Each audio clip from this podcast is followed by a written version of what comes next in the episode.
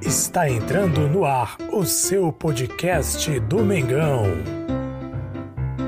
Mengão em Foco.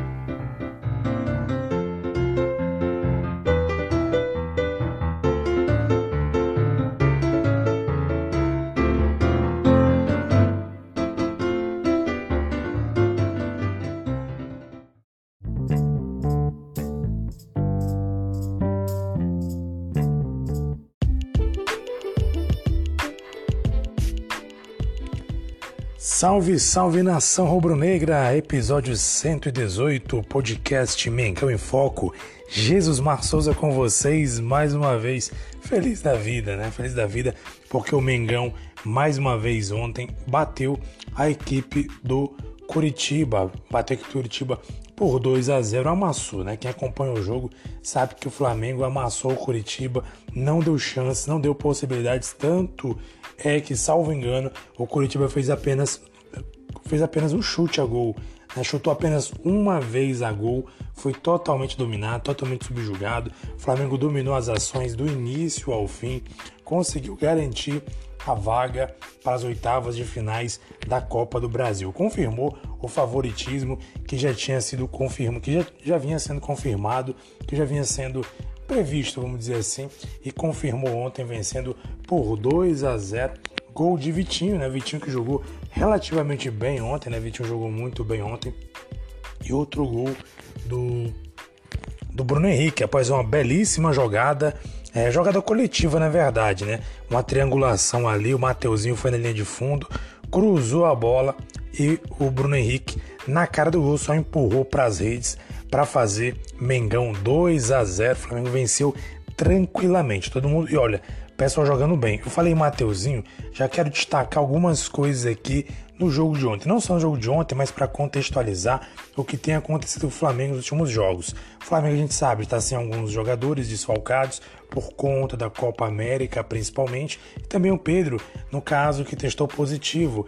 E também é desfalque da equipe do Flamengo. Então o Flamengo está jogando praticamente aí com a equipe grande parte da equipe como equipe reserva, que a gente conhece como equipe reserva.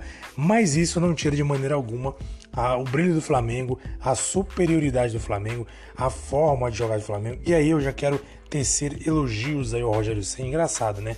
Muita gente aí, na hora de criticar o Rogério Senna, quando tem um resultado ruim, ou quando o time acaba vencendo, levando sustos, ou empatando o jogo, a galera vai e massacra o Rogério Senna. Agora o Flamengo tá jogando redondinho, tá invicto, salvo engano, 16 jogos, invicto, sem perder 16 jogos, jogando bem, mesmo com a equipe reserva. A gente percebe que existe uma forma homogênea da equipe jogar, mesmo a equipe sendo a equipe reserva, jogando muito bem, tranquilamente, mantendo superioridade. A gente não vê ninguém elogiando o Rogério Senni, não vê ninguém parabenizando o Rogério Senni, ninguém falando que ele está fazendo um ótimo trabalho à frente do Flamengo. Vamos sim, galera, reconhecer o Rogério Senni tá fazendo um bom trabalho sim, apesar de estar afastado por conta de testar positivo também, mas tem feito um belíssimo trabalho e esses jogadores têm entrado, têm entrado muito bem. Quero destacar, por exemplo, se eu tô defensivo, né, não tô aqui lembrando, gente, desculpa, às vezes eu tenho uma memória um pouco fraca e às vezes eu não lembro, mas se eu não estou enganado, são cinco jogos, quatro ou cinco jogos aí, que o Flamengo não toma gols. Ou seja, o setor defensivo do Flamengo está muito bem. Ah, alguém vai dizer, ah, mas são equipes fracas, o Flamengo tem enfrentado equipes aí fracas. Não necessariamente. A gente enfrentou o Palmeiras, uma equipe muito, muito forte, né? Uma das equipes tidas como equipes favoritas aí de ganhar títulos esse ano. Então a gente enfrentou o Palmeiras e conseguiu manter não levando o gol do Palmeiras. Lembra também que a gente enfrentou equipes mais fracas, inclusive no próprio Carioca, e enfrentando equipes fracas no Carioca, levamos gols também. Então, assim, há de se ressaltar que o sistema defensivo do Flamengo tem trabalhado muito bem. Apesar de ontem o Curitiba muito pouco conseguir chegar ao gol, gente, eu mesmo tive a percepção de que várias vezes a bola foi alçada na área, cruzada, escanteio, cruzamentos, tentativas de infiltrações na área dos jogadores do Curitiba e a zaga correspondeu muito bem, afastando, tirando a bola, enfim. Sem contar também que o Diego Alves é um cara que faz toda a diferença. Não só debaixo das traves agarrando. Por exemplo, ontem praticamente Diego Alves não trabalhou é, agarrando, não teve muitas, não teve muito o que fazer ontem. Curitiba não teve chances claríssimas ali de fazer gol para o Diego Alves defender, espalmar ou fazer alguma defesa excepcional. Mas se você observar bem, ele trabalhou muito como líbero. O tempo inteiro a bola vinha para trás e muitas vezes quem estava lá atrás para começar a jogada era o próprio Diego Alves. Um lançamento no momento que o time do Curitiba tentou um contra-ataque, a bola foi alçada muito longa. Rodrigo Caio veio acompanhando a jogada juntamente com o Ilharão e o Diego Alves saiu da área e ele mesmo começou a jogada saindo, tocando a bola para o companheiro no meio-campo. Então é muito importante a participação de Diego Alves, não só debaixo das traves, mas na orientação aos jogadores, na orientação ao posicionamento, também na, na questão de saída de bola, é essencial. E isso me faz ver como o Rogério Senni, ele tem esse, esse pensamento. Por que, que o Rogério Senna ele tem essa ideia de que o jogador, que o goleiro não pode ser só um goleiro debaixo das traves, mas tem a importância de ser alguém que crie jogadas, alguém que saiba sair com os pés, alguém que tenha facilidade em começar jogadas com os pés, como ele mesmo falou em uma certa ocasião, Muitas vezes o jogador, o goleiro, não é exigido debaixo das traves. Muitas vezes o goleiro é exigido sair com os pés, porque o time precisa criar jogada contra equipes inferiores que não oferecem tanto perigo chutando a gol, mas tem que sair jogando, tem que começar jogando e tem que começar lá atrás pelo goleiro.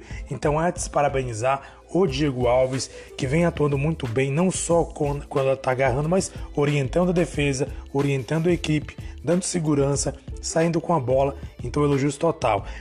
Mano, continuando esses elogios aí vindo de cada jogador, por exemplo, vamos analisar aqui os jogadores, alguns jogadores do Flamengo.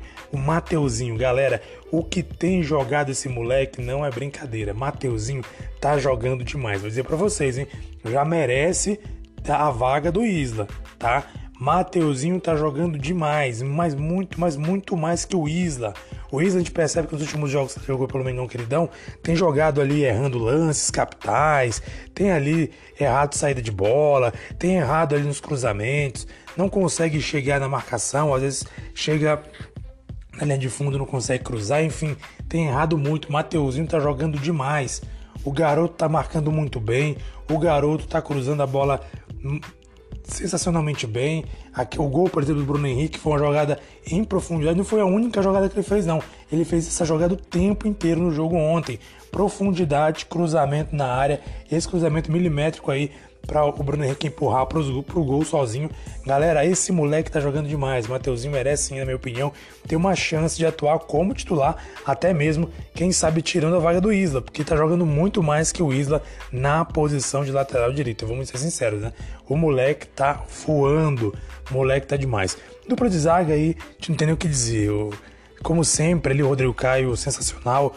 O Arão também jogando bem, apesar de ontem ali em algum momento ter algum vacilo ali, perder uma bola na, na entrada ali quase da grande área, numa, saída de bola errada, mas no geral saiu muito bem o Arão, é, tirando bola de cabeça, cortando bola, saída de bola como sempre muito boa, então não temos muito o que dizer. Meio campo, Gerson jogou demais ontem também, Gerson tá numa sede, numa vontade de marcar algum gol antes dele sair do Flamengo, porque o cara jogou demais ontem, por muito pouco ele não consegue marcar o seu gol aí ontem, uma bola na trave inclusive, numa jogada dentro da área ele girou, deu um chute muito bonito, a bola bateu na trave do goleirão do Curitiba, quase, quase que o Gerson, nosso Coringa, ele consegue marcar o seu gol ontem contra o Curitiba.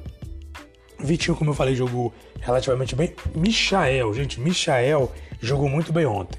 Eu tive que tirar o chapéu, o Michel jogou bem, tanto no ataque ali, fazendo jogadas ali, umas dominadas ali muito bonita que ele faz ali na, num recurso muito bom que ele usa, dominando ali quase que de letra, né? Fazendo aquele. como se estivesse fazendo uma letra e a bola batendo no pé dele e caindo no chão ali, um domínio sensacional aí do moleque ali, do, do do moleque não, mas do garoto Misha aí jogando demais. Misha jogando demais aí. Na minha opinião, jogou muito bem ontem.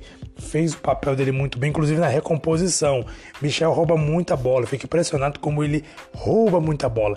Ele não é só um cara de ataque, não. Ele volta muito para recompor e consegue roubar muitas bolas. Então, Michael também tá de parabéns. Jogou muito ontem. João Gomes que entrou também. No final também entrou uma molecada, né? O Diego Ribas também, como sempre jogando muito bem. A molecada que entrou, o Bruno Henrique também jogou demais. O Bruno Henrique ali se movimentou bastante, buscou o gol, buscou a jogada. Muniz que infelizmente não conseguiu marcar o seu gol ontem, mas também teve muita movimentação, muita participação, sempre ali no ataque, incomodando os adversários. Então, no geral, o Flamengo ontem jogou muito bem, jogou tranquilo, jogou dominando as ações, jogou com superioridade, apesar de ter o time reserva, de ser o time reserva, e jogou muito bem. Na minha opinião, o Flamengo está de parabéns, conseguiu aí, com certa tranquilidade, garantir a vaga para, a próxima fase, que é a oitava de finais. Agora esperar os sorteios para ver quem o Flamengo vai enfrentar na, nas próximas rodadas, próximas fases da Copa do Brasil. Na minha opinião, Flamengo é favoritaço. O Flamengo é favorito em tudo: Libertadores, Copa do Brasil, Campeonato Brasileiro, ainda mais Copa do Brasil. Palmeiras já saiu do páreo, então, assim, é um dos favoritos a vencer a Copa do Brasil. Libertadores também, o Flamengo é favorito. A gente lembra que a chave do Flamengo, a chave ali, o lado do Flamengo, o chaveamento do Flamengo é um chaveamento relativamente mais fácil que ele vai enfrentar e pode chegar com certa facilidade, mas pode chegar, vamos dizer assim, com uma probabilidade maior, chegar na final da Copa Libertadores da América. No Campeonato Brasileiro se fala, Flamengo começou disparado e o Flamengo tem elenco, tem equipe, tem time para disputar até a última rodada.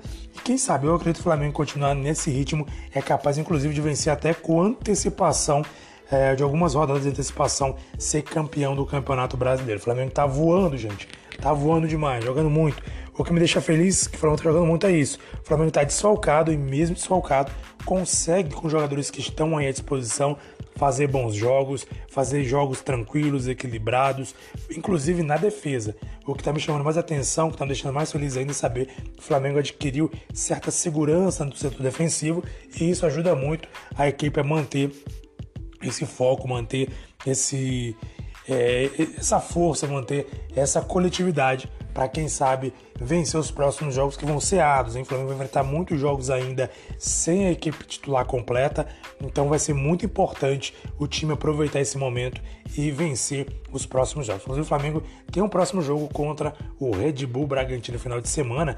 É uma equipe muito difícil, muito complicada, uma equipe muito boa que requer certa atenção. Mas eu acredito que o Flamengo, jogando como jogou ontem, jogando aí focado, jogando é, de maneira de maneira concentrada é possível sim vencer esse jogão, né? Então, galera, é isso aí. Na minha opinião, o Flamengo jogou muito bem, o Flamengo arrasou. Roger sem tem feito um ótimo trabalho, apesar de estar afastado, mas ele quem tem dado orientações. E o Flamengo, continuando assim, chega muito, mas muito longe mesmo. Um abraço para você, nação. Aqui é Mengão em Foco. Jesus Massouza se despede por aqui. Um abraço para você. Muito obrigado. Se você acompanha a gente através do YouTube, inscreva-se no canal caso tenha gostado da nossa resenha. Se você acompanha a gente através do podcast, favorite o nosso podcast para receber na sua plataforma preferida para sempre acompanhar esse nosso bate-papo aqui no podcast Mengão em Foco. Um abraço para você, saudações rubro-negras e até mais.